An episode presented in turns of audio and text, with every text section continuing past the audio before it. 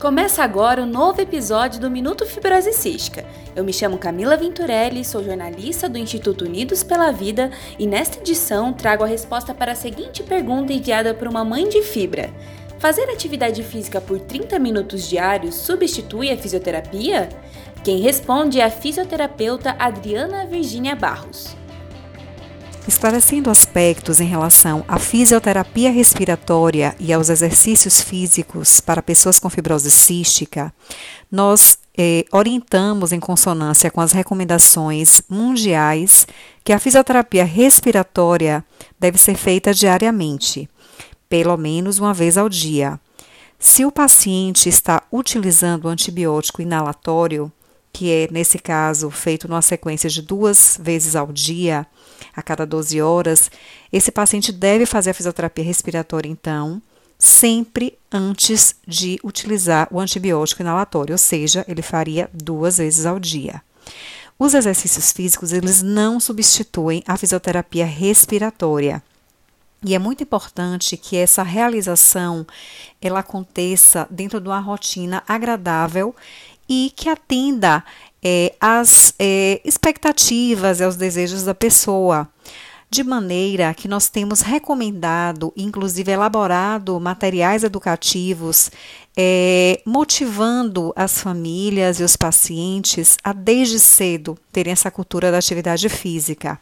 Então, para vocês terem uma ideia, crianças de 1 a 6 anos, elas precisam fazer exercícios físicos diariamente. Isso inclui atividades como jogar, brincar com a sua família de maneira divertida e lúdica, de forma que ela fortaleça sua musculatura, modifique a sua atividade cardiorrespiratória, enfim, é importantíssimo que essa criança desde cedo ela crie essa rotina. Pensando numa faixa etária de 7 a 12 anos, nós orientamos que essa criança ela também faça pelo menos 60 minutos de atividade é, física diariamente, é, das quais a atividade aeróbica ela deve é, estar pelo menos três vezes na semana incluída. E aí a gente considera é, atividades como caminhar, correr, nadar, andar de bicicleta, dançar, enfim, atividades também com os videogames e as atividades de resistência também são muito importantes para é, a condição física e de saúde do paciente. Entre 13 e 18 anos, essa orientação se mantém. E aí, é, o adolescente e o adulto jovem pode fazer um treino supervisionado é, com séries mais estruturadas.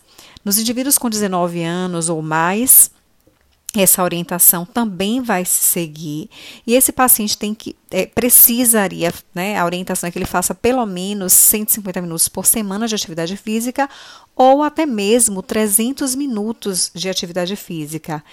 É importante salientar que a atividade ela deve ser prazerosa e que quanto mais precocemente nós é, trabalhamos com essa cultura da atividade física, do movimento, nós sem dúvida garantiremos uma maior adesão a esse tipo de atividade.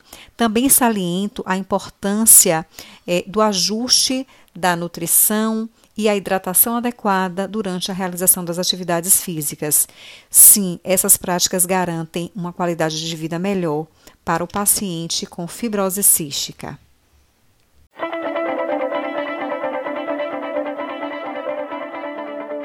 Envie a sua pergunta para ser respondida nos próximos episódios do Minuto Fibrose Cística no e-mail contato unidospelavida.org.br ou para o WhatsApp DDD 41 996369493.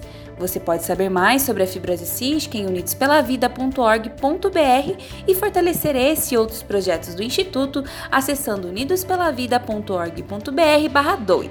Até a próxima edição do Minuto Fibrose Cística.